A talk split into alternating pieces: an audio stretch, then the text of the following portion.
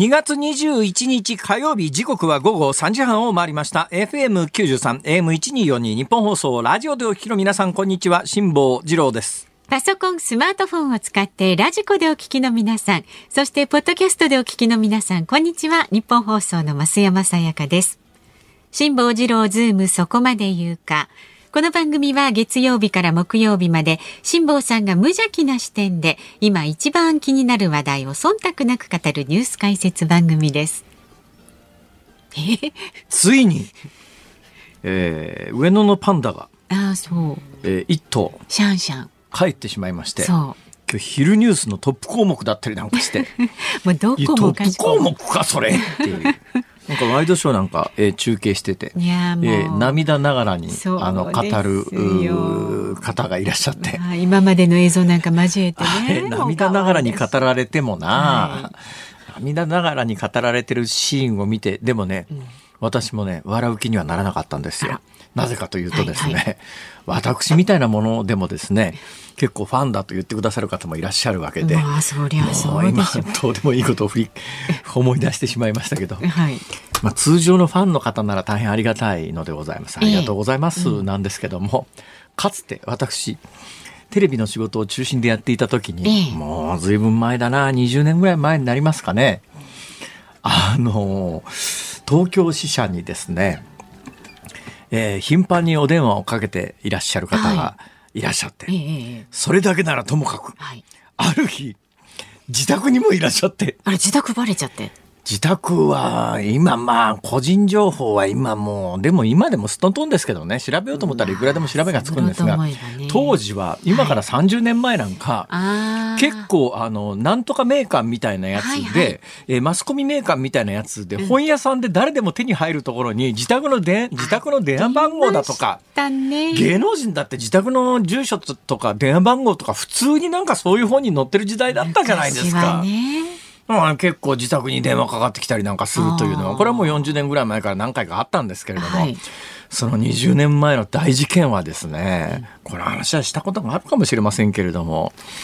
もうそれを長いこと私あんまりしなかったのはですね、えーあまり刺激するのも良くないだろうということと、うんうん、まあ私はまあもうさすがに66この春で7になりますから、うん、まあ今更その手の話題になることはないからもういいかと思って、うん、まああえて今これ言うつもりはなかったんですけど、全然違う話しようと思ったんだけど、もう勢いの流れだからしてしまいますけどね。はいはいはい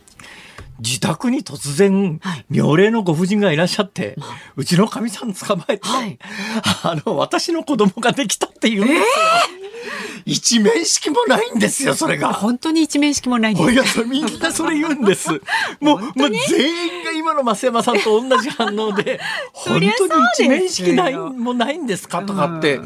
当時いろんなところで言われたんですが、えー、本当に一面識もないんです。全く知らない人なんです。はい。でね結構そういうのって他の芸能人の方私芸能人じゃないですけども、えー、他の芸能人の方には時々あるんですね。でねやっぱりねその手の妄想だからその人嘘つ嘘ついてるわけじゃなくて、はいはい、その人はそう信じ込んでるわけですよ。うん、でその手の妄想みたいなものは昔から割と普遍的にあるという、ま確かにですか？あ、松山さんも何かありますか？巻き込まれたことが。若い頃はね、若い頃はありました事例が。同じような例がね。えー、まあ私、さすがにもうこの年だからね、もうちょっと今から二十数年前の話だからもうそろそろ笑い話にしてもいいかと思いますけど、当時はシャレになんないですよね。まあそれ奥様の立場に立ってもちょっとね。逆に私が自分がかみさんの立場なら相当びっくりすると思いますよ。そうですよ。えー、まずは疑いますよ絶対。いや、笑ってる場合じゃないよ。そうですね。えー、何の話し始めてこんな話になったんでしたっけ？パンダの人気ですか？だからパンダに、はい、ね、パンダに恋をして、うん、で、やっぱりパンダが日本からいなくなっちゃってんで、泣いちゃう人っていうのの気持ちもね、わ、えー、からなくもないかなと。ね、まあ、あの、いろんなもののファンになって、やっぱり好きな人は本当に好きですから、うん、心から愛してらっしゃいますから、じゃあそういう気持ちもあるよなとか思うわけでございますが。はいただですね、まあ、この番組で何回も申し上げてますが、あの関東で上野動物園のパンダっていうと数も少ないし歴代の数でトータルの数でも大した数じゃないんですが、ところが関西はですねあの白浜という和歌山のところにアドベンチャーワールドというのがあって、ここはですね、明日帰ることになってる、えー、明日ね、日本でいうところのもう、いや、人間でいうところの90歳近い、ええまあ、20歳近いパンダですね。はい、だリアル年齢で20歳近くて、うん、人間でいうと90歳ぐらいのパンダが、うん、これが絶倫パパでですね、次から次へと子供を生まれるが生まれるもんですから、もう関西はパンダなんかどこにでもいるっていうか、まあまあ白浜のワールド、白浜のアドベンチャーワールドと、はいはい、それからもう一箇所、神戸にはあの王子動物園っていうのがいて、えー、あって、この王子動物園には今でも一頭いるんですよ。え。ー、だからまあ、あの和歌山のアドベンチャーワールドだけじゃないんで、はい、そんなにパンダって珍しくないよねと。でここから先は冗談ですけども、うん、知ってますか？あのね、京都のね、嵐山の竹林、竹林がありますね。はいはい、あそこ行くといつでもパンダぐらい何十頭も何百頭もいますからねって。これ冗談ですよ。これ冗談なんだけども、本番始まる前に冗談で言ったら、えそうなんですかって反応した人がいますから、うかつに冗談言えねえなと。いや、何が関東もパンダパンダってうるさいけど、関西なんかもうその辺の竹やぶには全部パンダがいるからって 言ったら、そうなんですかって。いやいや、その反応おかしいでしょって。思うんで突っ込んでくれよと思うんだけど、真顔で受け止められると困っちゃうこともあるんですけどね。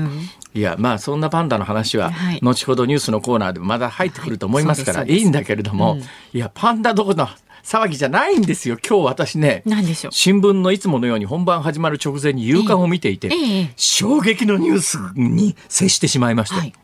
毎日新聞の今日の夕刊に書いてあるんですが、はい、日本に今パンダが何頭いるかというとですね、パンダの方は、えー、今日1頭帰ったけどもまだ4頭いるんですね。うん、で、白浜のアドベンチャーワールドも明日3頭帰りますけれども4頭残るんです。で、神戸の王子動物園に1頭いますから、日本にパンダって明日3頭帰っても都合9頭いるんですよ。ですね。日本のパンダって。はい、ところがですね、ラッコって知ってますね。ラッコ。お腹の上で。お腹の上で貝をパコパコする、パチパチして割るやつ。あのラッコがね、今日本国内に3匹しかいないんですよ。そうなんですか？はい。ラッコなんか、ラッコなんかね、私なんか関西に住んでると、この番組でもこの間話題にした須磨の海浜水族園っていうのが今改築中で、今閉鎖されてるってこの間口走ったら、いや、一部空いてますって言われて、確かに一部空いてました。で、あの須磨の海浜水族園なんかうちの子供がちっちゃい時に連れてくと、もうラッコだらけですよ。ラッコの水槽がいて、ラッコが山ほどいたんですが、その須磨の海浜水族園も最後のラッコが去年の5月に亡くなって、えー、そうなんそれで今もうラッコがやっぱり国際的に保護動物になってて、2003年以降輸入が途絶えてるんです。だから2003年以降、国内で繁殖したものしか、今も動物ってそういうことになってますね。いろんな動物が世界的に。ところが国内で繁殖にあっちこっち失敗してですね、どこも、まあみんな失敗して、結局今、海外から補充もできないので、国内に3匹いるっきりなんですって。それ特殊なラッコじゃなくて？普通のラッコですよ。普通のラッコ。いや、だから、パンダは明日3頭帰ったって日本国内に9頭いるのに、ね、ラッコは日本国内にもすでに3頭になってるという。これ衝撃じゃないですか。衝撃ですよ。ラッコなんていっぱいいるのかと思ラッコの方がはるかに貴重だっていうことですよ。あ、そうなんですか。ただね、この毎日新聞の記事の最後の方は若干あの希望が持ててですね、はいはい。えー、ただ暗いニュースばかりではない。北海道沖で野生のラッコの姿が再び確認されるようになったということで、最近まあ環境が良くなってきたのか何なのか分かりませんけれども、はい、ラッコが北海道で見られるということでいうと。となると、今2003年以降やっぱ国際的にこういう保護動物の国境を越えての取引っていうのは非常に厳しくなって、あの取り締まられてますから、日本国内でお金いくら出したって買えないんですけども、北海道で野生のラッコが目撃されるようになったということは、うん、ちょっとうちの船で行って12匹とっ捕まえて それダメですよね。どっかその辺の水族館に売り飛ばして。いやいや、なんてこと考えてるんですか。ええ、いや、あの、まあ、考えるのは勝手ですから、まあ、本当にやると犯罪ですですよ。本当にやるといろいろ問題が起きますけれども。こう、こう、取らぬラッコの川山用中でですね。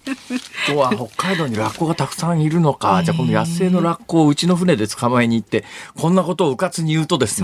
それ聞いて本当に取りに行くやつがいないとは。真似しちゃいけませんよ、まあ、真似して取ったところでまあ取っちゃダメですけど、うんうん、取ったところで、うん今もうこれだけあのやっぱり監視が厳しくなって日本国内にも3頭しか、ね、これが日本国内に何百頭も何千頭もいる段階ならば、えー、1頭2頭ね、えー、と捕まえてきて売り飛ばしたって分かりゃしないでしょうけど、はい、日本にもうすでに3頭しかいないっていうことが分かってる状況の中でどっかからラッコ捕まえてきて売り飛ばしたらすぐバレるじゃないですか。まあそうですね、はい、えー、でもびっくり。そうなんです。だから意外とね動物園の動物も同じような状況になってますから、まあ我々が子供の頃って動物園行ったら動物がいるのは当たり前で、うん、えいなくなりゃ海外から死んじゃったら海外から普通に買ってきてお金さえ出せばっていう、今そういう時代じゃないので、でそもそもああやってね動物を檻に入れて展示をするということ自体がやっぱ世界の先進国の潮流でいうと、いやそろそろちょっとこれ考えた方がいいんじゃないっていうことで。そういうお考えもありますよね。はい、となるとね今当たり前のように動物園行ったら動物が見られるという状況が、10年後も続いてるかというとその可能性はかなり薄いんじゃないのかなだ,、まあ、だから今のうち見とけっていうような文脈で話すようなことではなかろうとは思いますけども、でも結論から言うと、今のうちに動物園行ってキリンさんとかゾウさんとか見とかないと。まあ普段ね接触できない見られない動物ですからねキリンなんてね。はい、それがね、ここから先を言うとまた家帰って怒られるんですけど私ね ここでの発言がよく家に帰って問題視されて怒られるんですよ。それ前に知らない女性がうちに来て妊娠したって言った時の もうあれの恨みがねいまだに続いてるんじゃないかと思いますけど本当にちょっとしたことで。も怒られてですね、ええ、今動物園でほっと思い出したエピソードは、はい、うちのお嬢様という長女がいるんですね、はい、この長女が1歳半の時に京都市動物園に連れてったんですよ、え、1歳半ですよ、うん1歳半なのにうちの長女は京都市動物園に連れて行ったら、はい、全部の動物の名前が言えたんです。すごい天才じゃないですか。天才じゃねえかと思ったんだけど、はい、大人になったら普通の人になりました。そういうこと言うと なんか言い方が。先進んでください、はい、お父さん的にはねちょっとね、はい、さあでは株と為替の値動きです。今日の東京株式市場日経平均株価は反落しました昨日と比べて58円84銭安い。2万7473円10銭で取引を終えました。FRB アメリカ連邦準備制度理事会による金融引き締めが長期化しアメリカ景気が悪化するとの観測から売りが優勢となりました。為替相場は現在1ドル134円40銭付近で取引されています昨日のこの時間と比べますと30銭ほど円安になっていますさあ、ズームそこまで言うか。この後は昨日の夕方から今日この時間までのニュースを振り返るズームフラッシュ。4時台にズームするニュースは日産ルノー対等合意の舞台裏はということで自動車業界に詳しいジャーナリストの井上久男さんスタジオ生出演でございます。で5時台にはバイデン大統領キーウを電撃訪問というニュースにズームします。番組では今日もラジオの前のあなたからのご意見お待ちしております。メールは zoom zoom アットマーク 1242.com 番組を聞いての感想はツイッターでもつぶやいてください。ハッシュタグ漢字で辛坊治郎、カタカナでズーム、ハッシュタグ辛坊治郎ズームでつぶやいてください。さあ、で、今日もね、エンディングでお送りするズームオンミュージックリクエストをおかけしますが、今日のお題は近所の竹やぶを覗いたらパンダがいた時に聞きたい曲。近所の竹やぶを覗いたらパンダがいた時に聞きたい曲。ちょっと驚きますよね。びっくりです、ね、パンダだ。写真撮りますね思わずね。そういうもんですか。はい、えー、これ選曲の理由も書いてズームアットマーク一二四二ドットコムまでお寄せください。この後はズームフラッシュです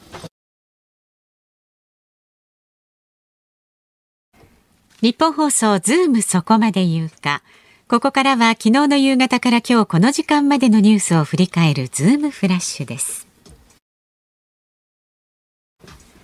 昨日アメリカのバイデン大統領はウクライナの首都キーウを訪問しゼレンスキー大統領と会談しましたバイデン氏がウクライナを訪問したのはロシアが去年2月24日にウクライナ侵略を開始した後では初めてで侵略から1年となる直前にウクライナへの支持を強調しました。国連安全保障理事会は北朝鮮による18日の大陸間弾道ミサイル発射への対応を協議する緊急会合を開きました。アメリカは北朝鮮を非難する議長声明案を再提出する考えを示しました。トルコ・シリア大地震は発生から2週間が経過しました。被災地では捜索活動が縮小し当局は瓦礫撤去や被災者の支援に重点を重点を移行しています。避難生活の長期化は必至で現地の衛生環境が悪化する中感染症流行への警戒を強めています。今日参議院は国会欠席を続ける NHK 党のガーシー議員への処分内容を決める懲罰委員会を開きました。与野党は議場での陳謝とする方針を確認しており採決では全会一致で決定する見通しで明日の参議院本会議で正式に決めます。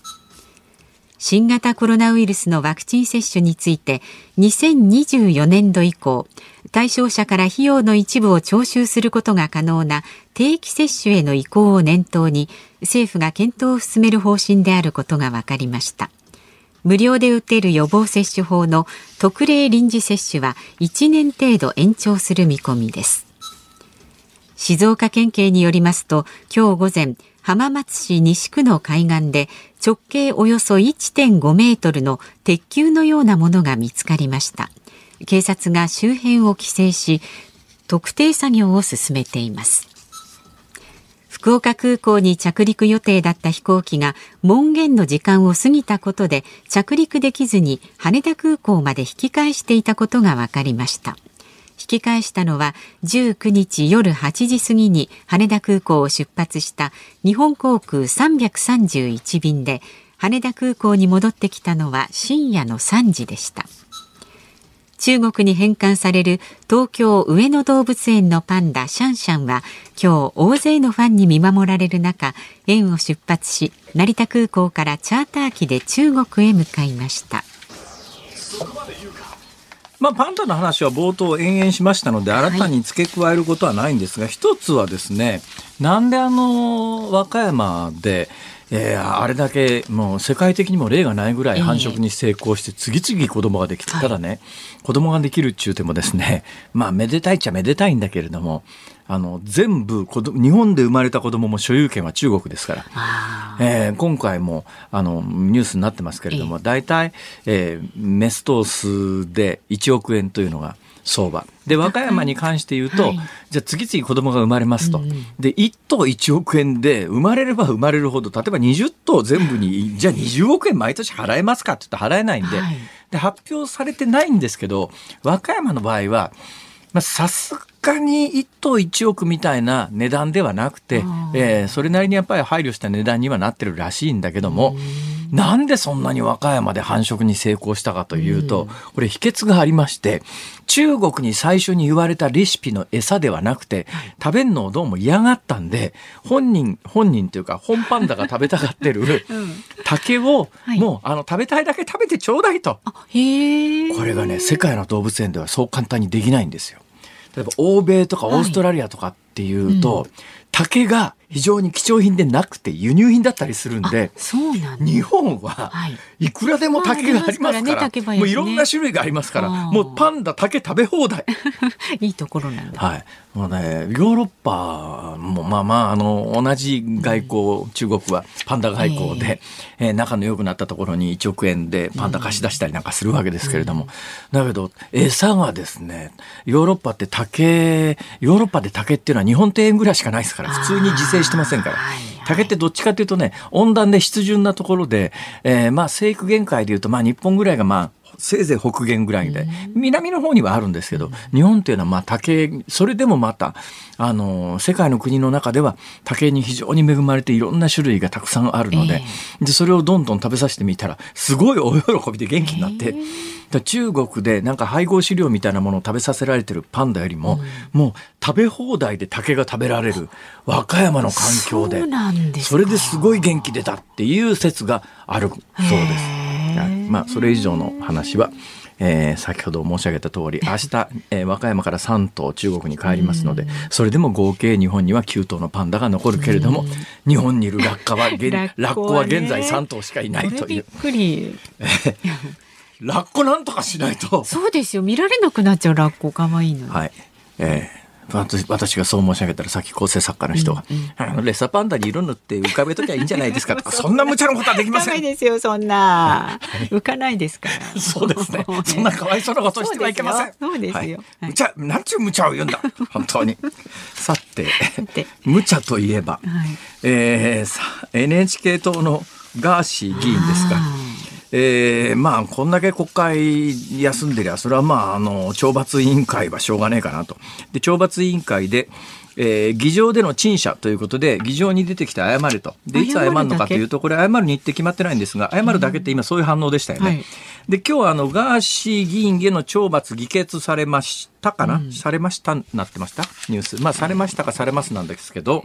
でこれはもうあの確実です。でどんな懲罰かというと、はい、えー、議場で陳謝。で陳謝の日程が3月1日から8日なんですがこれはもう NHK 党が公式に、えー、出てこないと。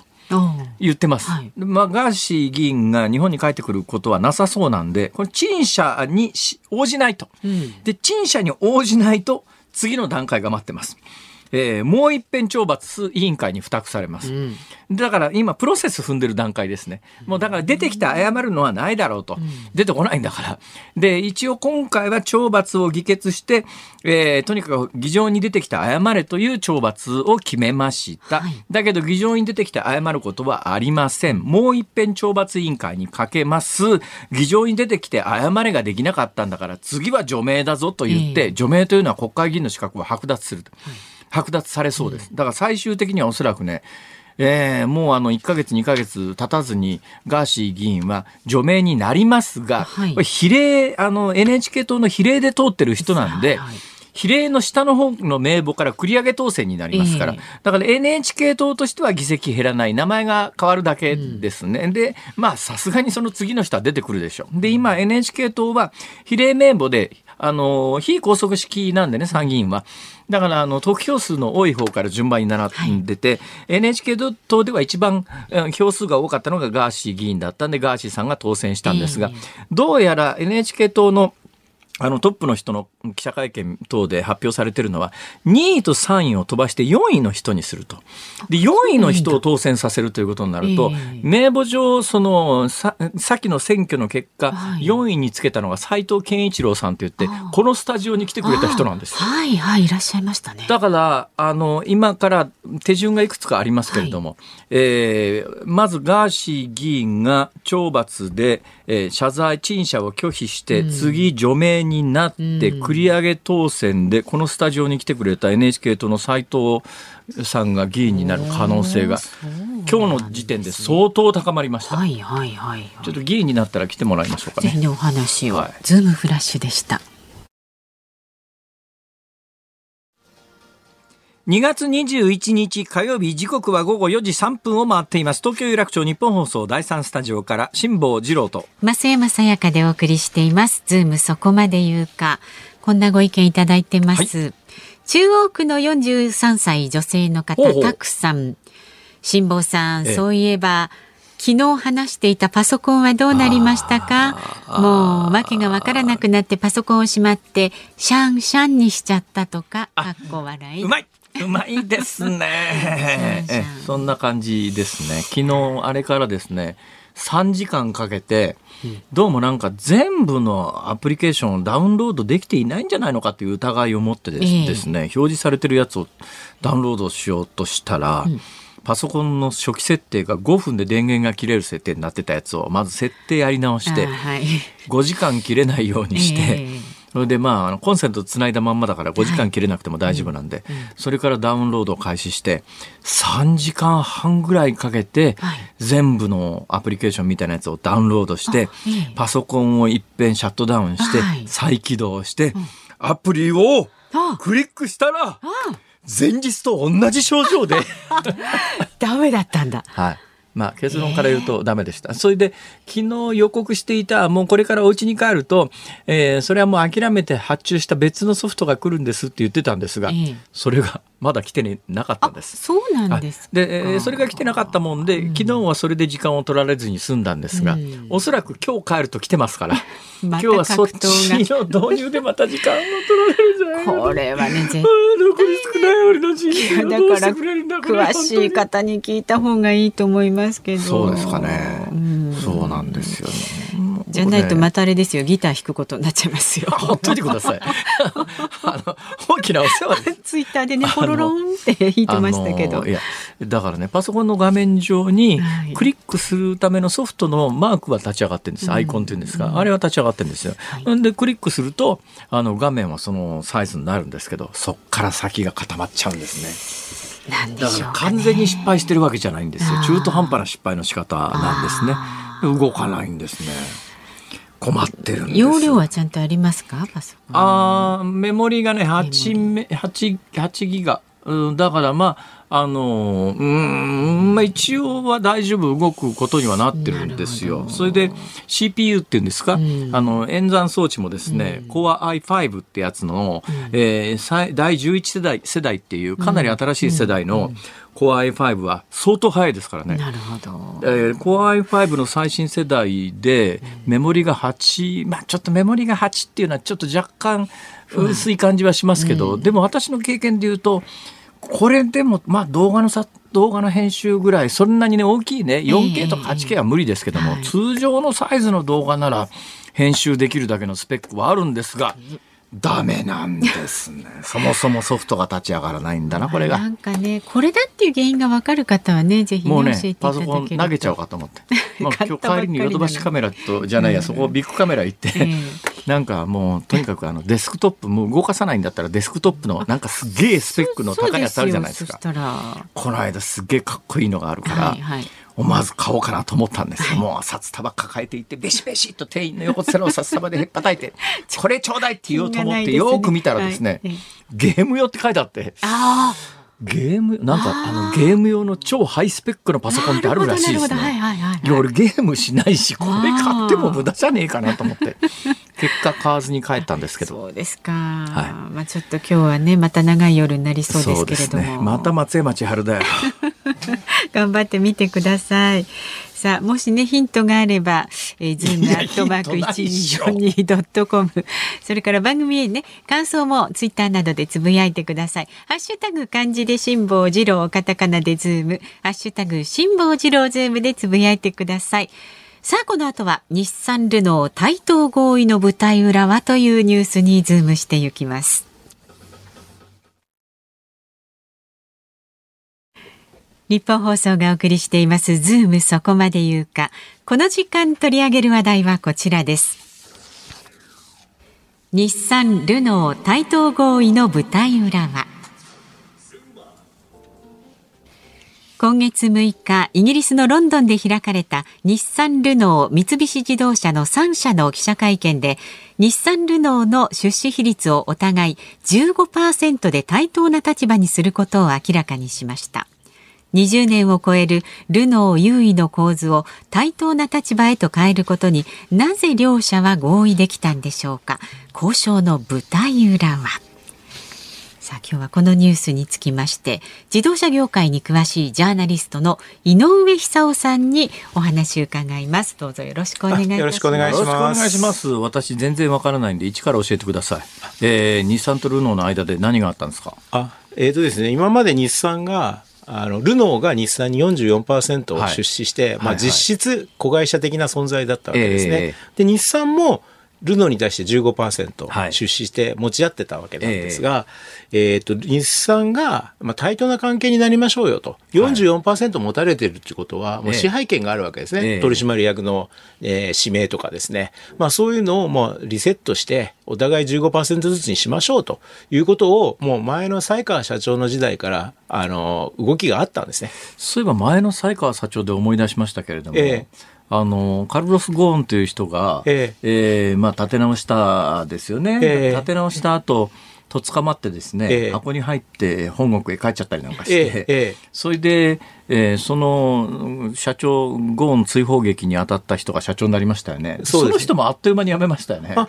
まあ、それはですね、ちょっと社内規定に反するような処理が一部あったもんですから、あまあ、その責任を取ったと。ええ、まあ、そのゴーン事件に懲りてですね、はい、まあ、西川社長自らが、指名委員会設置会社と言いまして、社外取締役中心の会社になったわけですね。でも自分の好き勝手ができないようになったもんですから、まあ、責任取らないといけなくなって、西川さんも辞めたと。その西川さんという人がゴーンさんをあの、追い落とした人。あ、追い落とすっていうとちょっと言い過ぎなんですけど、西、川さんが社長の時に、えまあ、ああいう不祥事が内部告発で発覚発覚して、でも、西川社長自身がゴーンチルドレンと言われてたわけで、その時に、まあ、その、ああいう事件が起きて、ゴーン氏を解任したということですから、まあ、世間はそういうふうに見るでしょうね。今の日産の経営陣ってのは誰なんですか？内田さんという方が社長です。どういう方ですか？これはもともと中国の社長をやられてたような方で、えっ、ー、と、もともと日照岩井かな？あよそから転職されてきた方ですね。ほうほう。えで、その方が今の CEO です。はい。だからゴーン、ゴーン氏なんかに比べると、少し影は薄いですよね。何代目になるんですかね、ゴーンさんから考えると。ゴーン氏の後、社長は、えー、っと、西川氏がやりまして、はいはい、で、その後、内田氏です。あなるほど。えー、なるほど。当面はこの内田体制なんですか？当面は内田体制が続くと思いますね。えどうなんですか？日産の、じゃルノーの支配権を逃れて、えどういうこれから経営戦略ですかね？これはですね、2月の記者会見で、その、はい、平等になりますよ、対等になりますよって言ったときに、えそれぞれがですね、自由に判断できる経営体制だとい。うことで、はい、私は日産は次の結婚相手を探すんじゃないかなと。今、あれですか、日産ぐらいのでかい会社でも単独であの将来設計を描けない状況なんですか、自動車業界厳しいですね。特に日産とホンダは厳しいと思います。はあ。それは、例えばホンダは二輪で儲かってるんで、え儲かってる。あ、バイク？バイクで儲かってるバイクで儲かってるんですバイクが営業利益14%ぐらいあるんですよ。そうだろうな。だって私ね、ええ、去年ね、え、あのー株、スーパー株ですよ。ええ、スーパー株って私のイメージで言うと、ええ、大体あの、新聞配達に使うとか、牛乳配達に使うとかってイメージじゃないですか。ところが買うのに何ヶ月も待たされた挙句、ええ、40万前後するんですね、今。そう儲けてんでさ。あ、絶対儲かってますよね。で、え二輪が14%ぐらいあって、はあ、ホンダの4輪っていうのは1%ぐらいしかないです。えー、この10年ぐらいずっとそういう状況で、4輪って非常に厳しい状況なんですね。でですから、実は21年かな、2021年に日本の政府関係者が、えええー、日産とホンダの経営統合を模索してると。いう報道が。日産とホンダってだけど、フィナンシャルタイムズに流れたんです。あ、そうなんですか ?FT が書いたんですね。その時に私取材したんですけど、ええ、両者とも否定しましたけど、ちょっと否定の仕方が変で、これはなんかあるかなと、いずれ。というふうに私は見てます。ああ、なんかだけど、社風とかいきさつとか全然違いますよね。違うんですけど、ええ、やはりですね、やっぱり一定の規模がやっぱりいるんですね。あのやっぱり開発投資なんかを回収するためには。はい、それとか、まあ EV とか自動運転とかいろいろ新しい技術出てますでしょ。え、で、まあやっぱ合唱連行っていうのはやっぱりやんないと生き残れないですね。で、ホンダの社長もですね、はい、今まで私業界長いんで歴代社長にホンダ単独で生き残れるんですかって聞くと、こんな愚問、愚問だとかって怒る社長もいたんですけど、はあ、今の社長はですね、そのアライアンスに躊躇なく判断すると。いう言い方もしてるし、トーンが変わってきたんですね。っていうのは、まあ、連合、ね、連合、アライアンスは連合とか提携という意味ですね。はい、同盟ですね。ほう。じゃあ、他の自動車メーカーでいうと、例えばマツダなんかどうするんですか？もう基本的に他は、もうマツダはトヨタの資本が入ったんですね。はあ、少し入ってますし、えー、スズキも入ってますし、えー、スバルもたくさん入ってますし、はあ、だから基本的にトヨタグル広い意味でのトヨタグループっていうのがもうできてるんですね。トヨタグループに入っていない、逆に言うと自動車会社って。それは日産と三菱とホンダです。はい、鈴木は？鈴木はトヨタグループです。広い意味での。あトヨタが出資してますし、今副社長もトヨタから、トヨタ出身者が言ってますね。ダイハツもトヨタ、もうダイハツもトヨタの100%子会社になりましたんで。はあ。というか、トヨタとそれ以外って感じですね。トヨタと、だから、まあ、ホンダだけ言ってたのと、三菱は日産が30数パーセント出してますから、はいはい、あまあ、日産グループですよね。はあはあ、それで、ホンダだけはまあ単独だったわけですね。はあ。そのホンダですら単独では将来設計が描けないような、やっぱり世界の自動車産業の地図になってきてるわけですか地図になってきてるって。まあ、これはまあ、一重に日本は EV シフトに出遅れた。っていう部分で、えー、それで言ったらね、えー、まあ、ちょっと日産とルノーの話からもいきなりそれちゃって申し訳ないんですけど,、今の自動車の勢力図をこう頭に思い浮かべると、トトヨタの傘下にあるたくさんのグループはあるじゃないですか。それとえーまあ、あと日産三菱グループホンダグループ、まあ、大きく言うとその3つぐらいのイメージですよね。まあ、そのだけどトヨタグループって圧倒的にでかいですけど、私のイメージで言うと、トヨタはそのグループの中でも突出して電気自動車に今まで消極的だったっていうかですね、ええ、まあ平たい言い方をすると出遅れちゃってんじゃねえのっていうイメージがあるんですけどどうなんですか？出遅れてます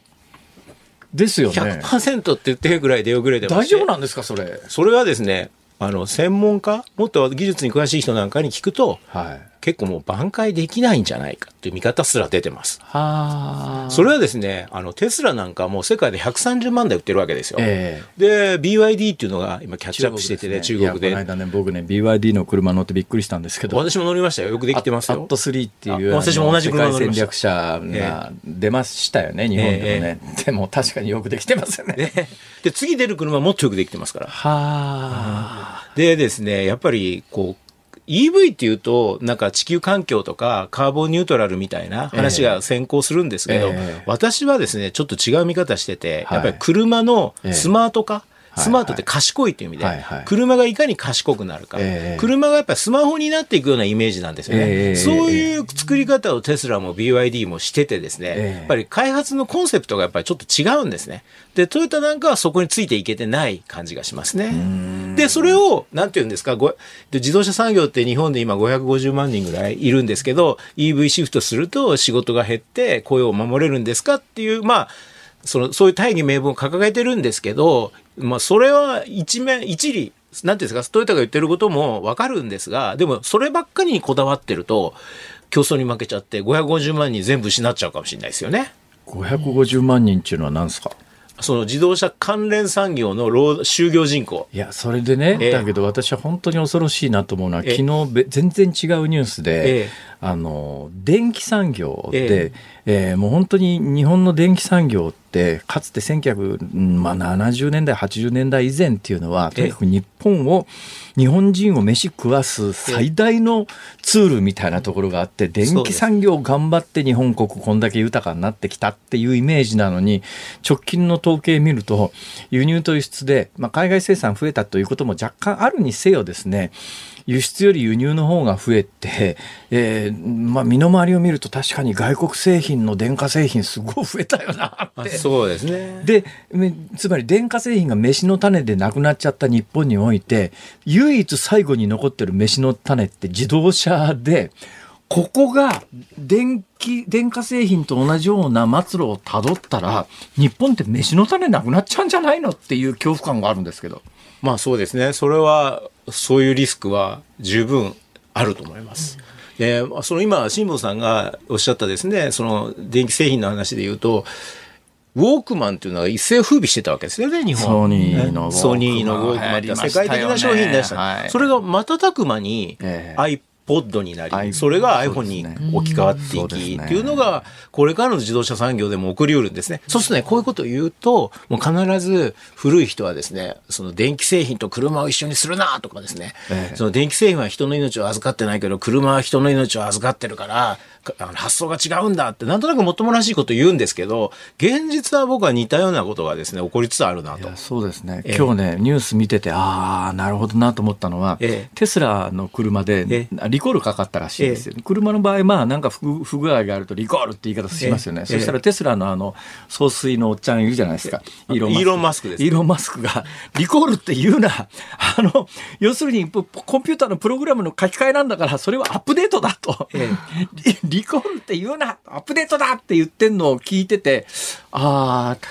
まあ、どっちの言い分が正しいかともかくとして、我々が考える自動車っていうものが、急激に今変わりつつあるなっていう感覚があったんですそうです。ね。今自動車もですね、ええ、そのアップデート、えー、 firmware、update、over the air ってですね、無線技術で、えええー、車のソフトウェアを書き換えるっていうのをどんどん加速させてるわけですね。これ整備工場に持っていかなくても、車置いとくだけで、あの、中のソフト書き換わるってやつですね。まあ、それは怖いっちゃ怖いですけども。怖いんですけど、でももうそういう発想です。だから iPhone で、はい、その、なんかあれば iOS 更新してくださいって赤いポッチがつくじゃないですか。えー、あれと同じようなことがもう車の世界でも起きてるんです。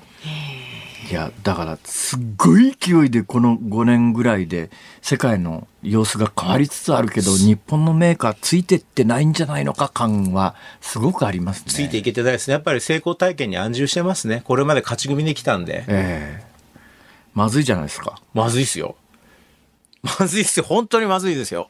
だからどそのどうやって外貨を稼ぐんだとかですね。これはですね、うん、今は例えば国内のマーケットはシュリンクしてるけども、アメリカで車を売って稼いでいく、で経常収支的にはやっぱり日本ってこう自動車って貢献してる部分っていうのはあると思うんですよね。えー、ところが中国これかつて来た道ですよ。日本も輸出してたわけですよね。はい、で昔トヨタの車カリフォルニアに出すと坂登らなかったとか言われててで勉強して、えー、どんどん品質を良くしたら GM やフォードを駆逐して2021年はアメリカで一番売れてる車がトヨタ車になったわけですよ。で、それを歴史がですね、また繰り返す。今時代の流れが早くてですね。で、中国の BYD とかですね、元気のいい、えー、自動車メーカーですね。これは、あの、ASEAN などを狙ってるわけです。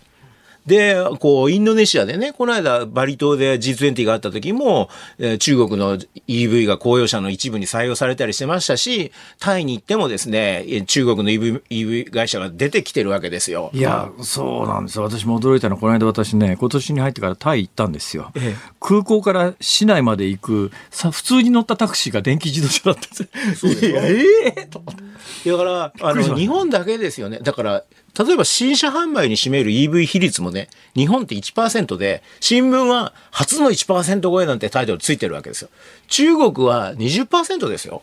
中国は20%で520万台1年間で EV 売れて、日本のマーケットよりでかいんです韓国も10%近くらしいですね。そうですね。アメリカが5%ぐらいで、ドイツが20%ですね、やっぱり。で、これはですね、こういう話をすると、やっぱ各国みんな補助金出てるからだと。まあ、それはそれであるんですが、やっぱお客さんの価値観も変わってきてるいや、日本だって補助金出てますからね。東京なんかすごい出てますからね。日本だと約80万ぐらい出てるんじゃないですか？東京都なら多分トータル100万いくんじゃないかと思いますよ。まあ東京都のプラスアルファの分があるんですね。はい、地方に住んでるとなんかね、え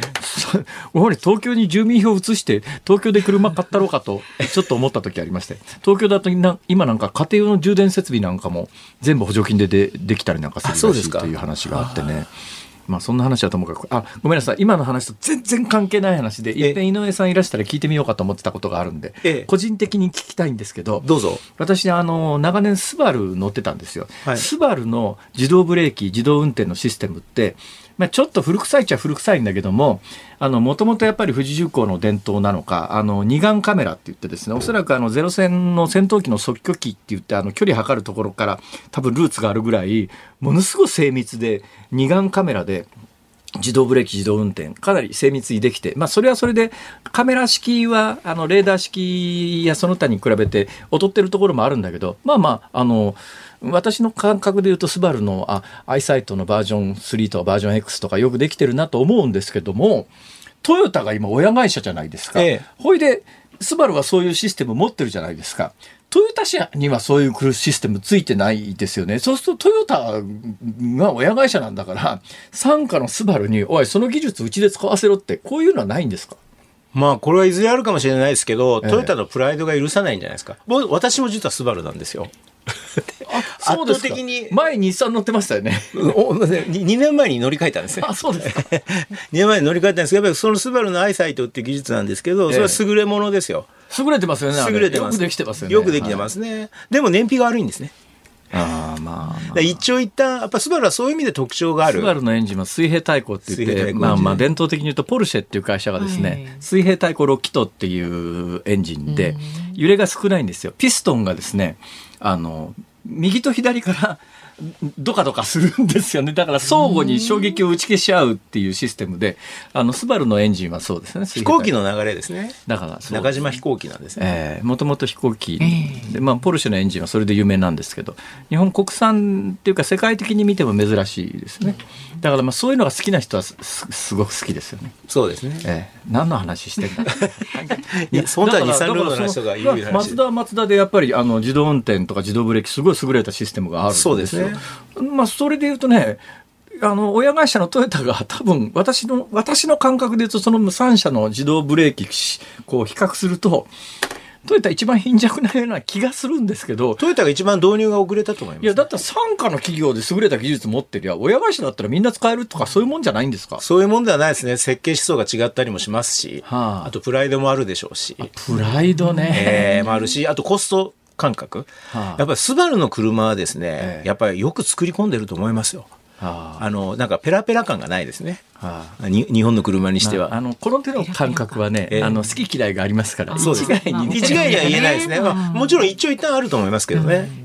わ、うん、かりました。えー、話を大元に戻します。はい、で、日産とルノーこれからどうなるんですか？日産とルノーは今まで人間関係で言うと夫婦だったんですけど、はい、これ、まあいいお友達でいようねぐらいで。で、いいいい人がいたら私他の人と席入れちゃうからっていうような感じになったわけです。ほほだからそういった意味で私はホンダと。晴れて離婚が成立したって感じですか？離婚中、まあ喧嘩別れの離婚ではないんですよ。で、離婚とも言えないんですね。はあ、で、今までなん、なんていうのか、まあでも、うん、夫婦関係じゃなくなったんですね。今まではもう本当一心同体、開発部門も一心同体になるっていうことを言われてたわけですけど、内田社長も日産のルノーの CEO もですね、それぞれが各自の判断でビジネスチャンスを拡大するんだという言い方をしましたんで。最後、残り時間少なくなってきたんですが、今日どうしても聞きたかったことがもう一つあるんですよ、井上さん。ええ。最近トヨタの社長交代しましたよね、ええ、あの今までの社長さんっていうのはいわゆるトヨタの創業家の人ですよね。そうです。そこからそうじゃなくて生え抜きの技術者みたいな人が社長になりましたよね、え、あの社長交代劇は何なんですか？まあ、あれは、私は来年には社長交代すると思ってまして、えええー、これはですね、まず、前向きな見方をすると、はい、やっぱり豊田社長っていうのはやっぱり EV シフト出遅れたと。はい、で、こう EV だけじゃない、これから車いろんな新しい技術が入ってくる中で、えもう私は古い車屋ですって言ったんですね。はいはいはい、あの、退任会見の時に。ですから、まあ、新しい人に、まあ、新しい技術屋に、技術屋の人に託そうと。だけどね、だけど、いや、まあ、あの、創業家のトップで、で、今回辞めたっつったって、社長の上にまだ、役職的にはいる、代表取締役？執行役員は外れるんですね。ははそれで、もう一つ、今の辛坊さんの質問に答えるとすれば、ええ、佐藤新社長はですね、はい、これからトヨタはサッカーのフォーメーションのようなチーム経営をしますと。ほうほうそれで、私はキャプテンですって言ったんですね。はあ、ということは、キャプテンってことは監督がいるってことですよ。ああ。わかるでしょ？それじゃ何も考えじゃないですか。まあでもですね、細かい執行に関するようなことはですね、ええ、あの、佐藤社長に任せるんだと思いますね。で、豊田社長、これからどういう役割になるんですか？って記者会見で質問出たんですね。え、そしたら私は取締役会の議長として、はい、まあだから取締役会をまとめていくというのと、マスタードライバー続けたいと。マスタードライバーというのは、やっぱその自動車メーカーとして車を、まあそのドライバーの視点で評価するというあれですね。まあですからそこは話さないわけですね。いや、その上創業家だから。重いですよ。だから、ものすごい忖度するでしょ、それは。それは、あの、忖度は働くと思いますね。だから何も変わらないっていう人もいますけど、ええ、でもですね、あと佐藤社長は EV ファーストにしますって言ったんですね。これまで社トヨタ社長あんまり EV 好きじゃなかったわけですね。EV ファーストってやっぱり佐藤社長はみんなの前で言ったし、えー、やっぱやらざるを得ないような局面に追い込まれてるわけですね。えー、ですから、まあ、まあ変わっていくっていう方向に信じたいですけど、でも忖度が働くことは間違いないです。まあ、でも確かにね、全く変わらないよりも何かが変わることは間違いないわけで、ね、そうですね。全く変わらないことはないと思います。うん、そうですか。いや井上さん、面白いわ。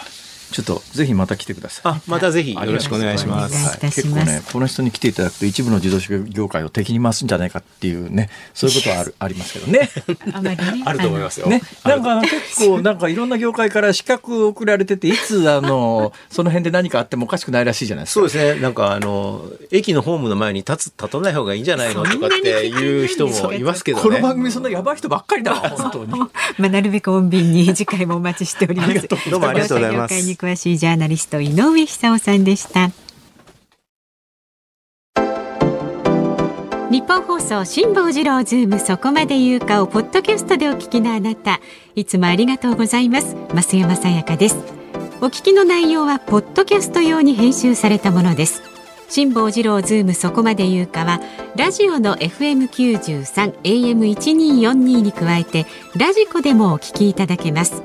ラジオラジコではポッドキャスト版にはないコンテンツが盛りだくさん。アトムさん吉田由紀ちゃんの中継企画。さらに辛坊さんが夕刊フジの気になる記事を解説するコーナー。そして辛坊さんが聞きたい曲をお送りする。ズームオンミュージックリクエストなどポッドキャストでは聞けないあんなことやこんなことがいっぱいです。ポッドキャストを聞いた後はぜひラジオラジコで辛坊治郎ズームそこまで言うかをお楽しみください。2月21日火曜日時刻は午後5時を回りましたこんにちは辛坊治郎ですこんにちは日本放送の増山さやかですさあ5時過ぎましたズームミュージックリクエストいただいてますんでねご紹介をしてまいります今日のお題は近所の竹やぶを除いたらパンダがいた時に聞きたい曲です。パンダ帽をかぶったおじさんでもいいですけどね。はい、そんな、まあ、はい、いただいてますよ。ありがとうございます。千葉県千葉市の56歳女性のはるはるさんはですね、宇多田ヒカルさんのクマをお願いします。なんで？えー、パンダはクマだから日本の山奥などにクマが出没してます。竹やぶにクマが出るかもね。ってあ宇多田ヒカルさんのアルバムの中には変わった曲結構ありますよ。そうそうこれも可愛い曲ですよ、うん、それから神奈川県の60歳のお邪魔女ヒカルさん近所の竹やぶにパンダ。これはびっくりして腰を抜かしますね。気を失うかもしれません。パンダには動物園か夢で会えたら嬉しいです。大竹栄一さん夢で会えたら。そして神奈川県の田吉さん31歳男性はですね、はいはい、上野のパンダといえばリンリンが有名でしたね竹やぶからリンリンが出てきたらルンルン嬉しくなってしまいそうですということでドリーミングさんの勇気リンリンをリクエストしますあもうあのうん、昔今ふっと思い出したのは「はい、ランランカンカン」の時代にですね、うん、もうちょっと前かな双子の歌手の方が 似たような名前の人いましたね。えー、っと、えー、リンリンランラン。リンリンランラン？リンリンランラン。リンリンランランだ、うん、そうだ。ほ ほぼほぼパンダと一緒みたいな 今から思うと名前ですけど。確かにね、はい、えー、60歳3歳男性の栃木県の梅干し小僧さんはえー、近所の竹やぶを見たらパンダがいた時に聞きたい曲はウルフルズで万歳。好きでよかったをリクエストします。万歳。パンダイ。そうですね。あ万歳とパンダ。あそうですか。そうそうそう。はい、はい、えっと続いて茨城県の虎のしっぽさんはですね五醍醐のパンダーラはいかがでしょういやいやいやガンダーラだし。それダジャレだしそれ、えー、それから埼玉県の佳代子さん48歳女性はホイットニー・ヒューストン I will always love you ああもうそのまんまですね。パンダああそういうことか。パンダいやいやパンダじゃないしそれも。それもそれもパンダじゃない。そして墨田区のタラと遊ぼうピンポンパン53歳男性の方。へへ本日はわかりやすくブルーハーツのリンダリンダをリクエストします。なんで？パンダパンダパンダパンダパンダ。いやいやいや。えー、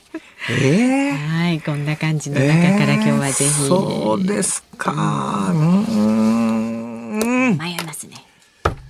ズームミュージックリクエスト。はい、ゴダイゴガンダーラ。パンダーラ。できますなんでやねん。はい、えー、エンディングにねお届けいたします5時25分ぐらいになると思いますがお待ちになってください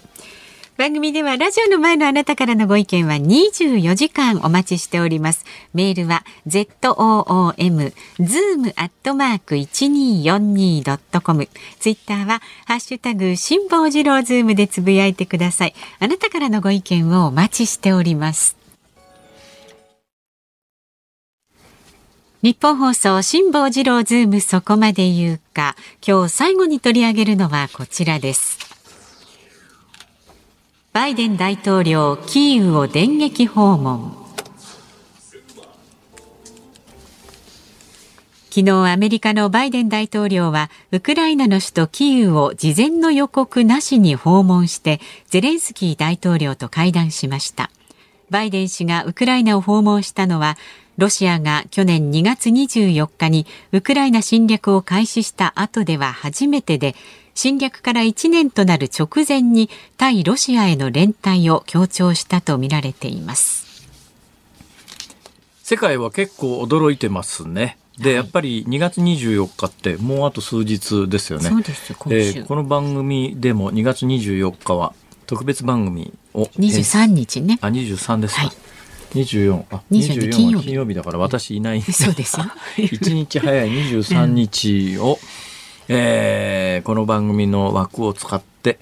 まあ、飯田君も参加していただいて、はい、ゲストの方もお招きして、はい、えー、まあ、あの、ウクライナ侵略から1年ということで、特別番組風にお届けしようと思っているぐらい、うん、やっぱ2月24日って重要な年、いや、重要な日付なんですが、やっぱりあの、1年前に、侵略を始めたロシアのプーチン大統領が何を考えていたかというと、1年後には、ウクライナは全部ロシアの領土にして、その段階で、まあ、あの、ゼレンスキー大統領は海外に亡命してるだろうから、まあ、直接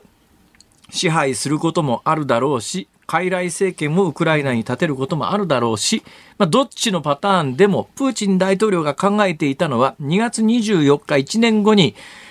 ウクライナの現在の首都のキーウに自分が立って、えー、ロシアの、まあ、いや、新皇帝、新しい皇帝としての自分をアピールするというのを、おそらく夢に描きながら、はい、えー、去年1年前に開戦したと思うんですが、うん、1年経って事実は、えー、キーウに立っているのがプーチンではなくて、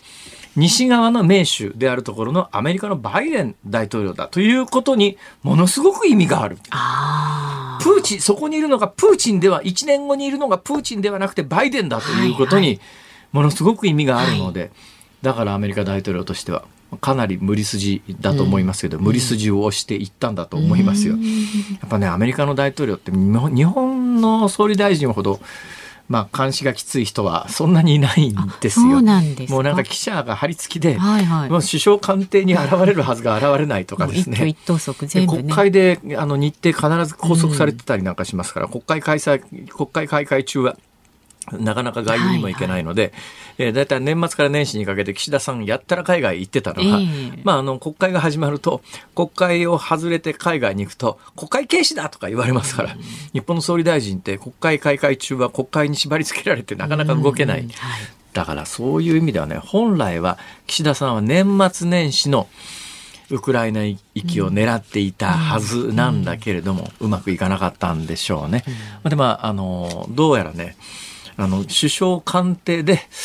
ウクライナ行った方がいいんじゃね？みたいな話を誰かとしたらしいんだけど、はい、言った瞬間に漏れたらしいんです。あ、ほいで、岸田さんは、なんでさ、はいはい、これ官邸で身内に喋ったことがすぐさ、新聞記事になるわけみたいな。もうそうなると動きが取れないと。だけど現実にですね、G7 という、まあ、先進国の枠組みありますよね。はい、一時期、ロシアも民主化、民主主義国になったので、旧ソ連の時代はもう共産主義国ですけど、全体主義国だけども、まあ、一応あのソ連が崩壊した後選挙が始まって民主主義国の一員だからって言って G8 って言ってロシア入れて G8 だったこともありますからね、だけどふっと気が付いたらもういつの間にか先祖返りで一応あの選挙というのはあるにはあるんだけども選挙として民主的な選挙が機能している様子もなく、まあ、いわゆる権威主義、最近あの権威主義国っていう言い方してますけど、実質は全体主義国みたいなところに戻っちゃってますから、そうすると、えー、今 G G8 という枠組みがなくなっちゃったんで G7 という先進国の枠組みがありますがこの G7 の先進国の中で去年の2月24日にウクライナにロシアが侵攻してから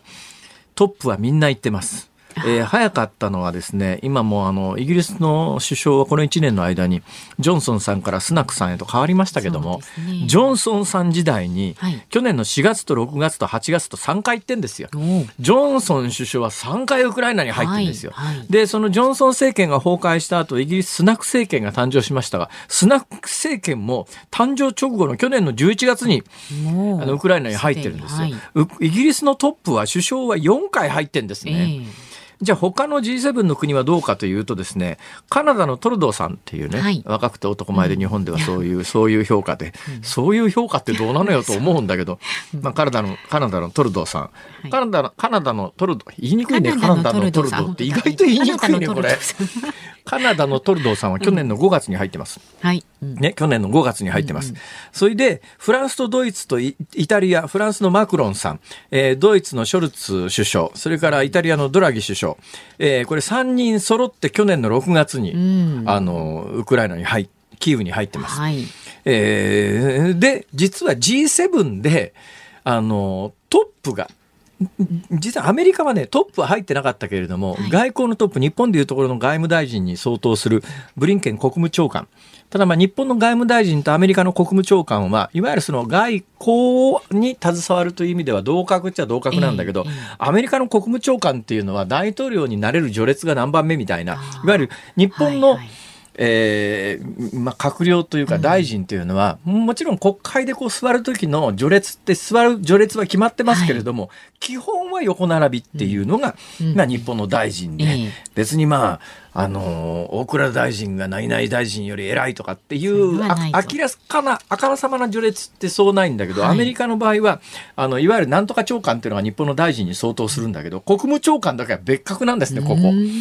別格なんです。明らかに他の大臣よりも上なんですよ。はいまあ、日本の場合は外務大臣だからといって他の大臣より偉いというわけじゃないですけれどもその他の大臣よりも別格の国務長官とそれから防衛のトップですね、えー、防衛のトップと。これが去年の4月にあのウクライナに、ね、キーウに行って、はい、となるとまあアメリカは大統領は言ってないけれども、えー、大統領に次ぐぐらいの偉い人は言ってるよと。だけどまあトップが言っていないという意味では、うんうんうん、えー、G7 の中ではアメリカと日本だけが言ってなかったんです。えーえーはい、ね、アメリカと日本だけが行ってない、はい、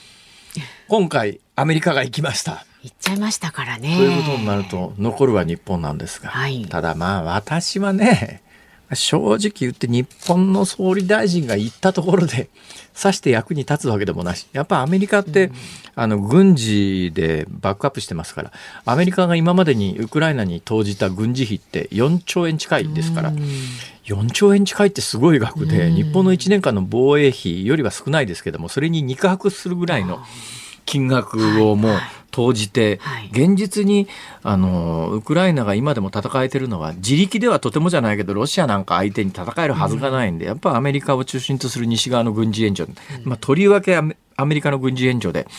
ウクライナと戦えてる状態の中で、状況の中で日本はまあ憲法上の制約等々でですね軍事援助中だって兵器は無理ですから兵器以外のもので軍事用じゃないドローンだとかなんだとかは提供してますけれども、ドイツも一番最初はヘルメットとかって言ってたやつを、い、やいやちょっと待てよとふざけんなってあのゼレンスキーさんかなんかに言われてですね今も戦車まで出してますから,、だから日本が言ったってやっぱり憲法上法律上の制約があまりにも大きいのでそのウクライナが求めるような貢献はできないしお金の面でもまあ今日本の経済力からすると言ったらやっぱり何百億ぐらいは何百億ぐらいつってもすごい金ですけどね、はい、まあそのぐらいはまあ提供するだろうけれども現実に今目先でウクライナが欲しい、まあ、ウクライナが将来的に戦争が終わって復興するときにはやっぱり日本のいくつもの大震災に耐えて復興したノウハウってのは役に立ちますが、足元でまだ戦争が続いている状況の中で日本の総理大臣が言っても、できることは限られてるので、うん、私はまああえてそんな無理していくことはないと思うけれども現実として G7 の中で、ウクライナの地を踏んでいないゼレンスキーに直接会って話していないのは日本だけと。なんか目立っちゃいますね。はい。まああのまあ、だから私は別に行けって言ってるわけじゃないですけども、本人の心中をおもんぱかると、できることなら 言っときたいよなとは思っているはずですがただ日本の、まあ、国会の環境等々安全まあ、あの安全を守るためのシステム、はい、今回の大統領の極秘での、はい、電撃訪問の実現みたいなことを日本ができるかと考えると、うん、無理ズモンでした。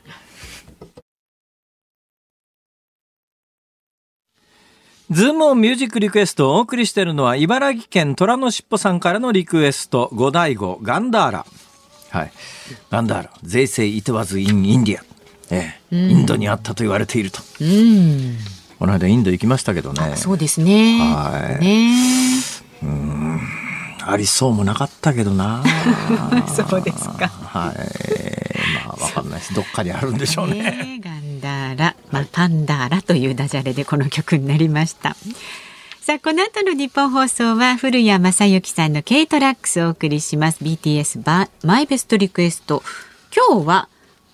5人ガールズグループのレッドベルベット特集ですね。K トラックスは5人組ガールズグループのレッドベルベット特集です。たくさん韓流の歌手のグループの方知ってます？レッドベルベットですよ。デッドベルベットですよ。デッドベルベットですよ。この間あのタイ行った時にね、うん、タイであのブラックピンクのコンサートやってたって話はしましたけど、うんうんうん、なんかやっぱりアジアにおけるやっぱりね、韓国のグループの勢力すごいっすよ。ね、ありますよね。はい、さあ、そして明日の朝6時からは飯田浩二の OK 工事アップです。明日のコメンテーターは数量政策学者の高橋洋一さんです。トルコ被災地で求められている医療とは、えー、災害医療救護活動をしている TMAT の東間俊彦さんがお電話でご出演するそうです。そしてこの番組はですね中国人女性が購入した無人島についてえそうなの？そうなんですよ。へえあそうですか、はい、それはどんな話になるんでしょうか。えちょっと行ってみるかうちの船で。お。はい。ここまでのお相手は辛坊治郎と増山さやかでした。明日もあるよ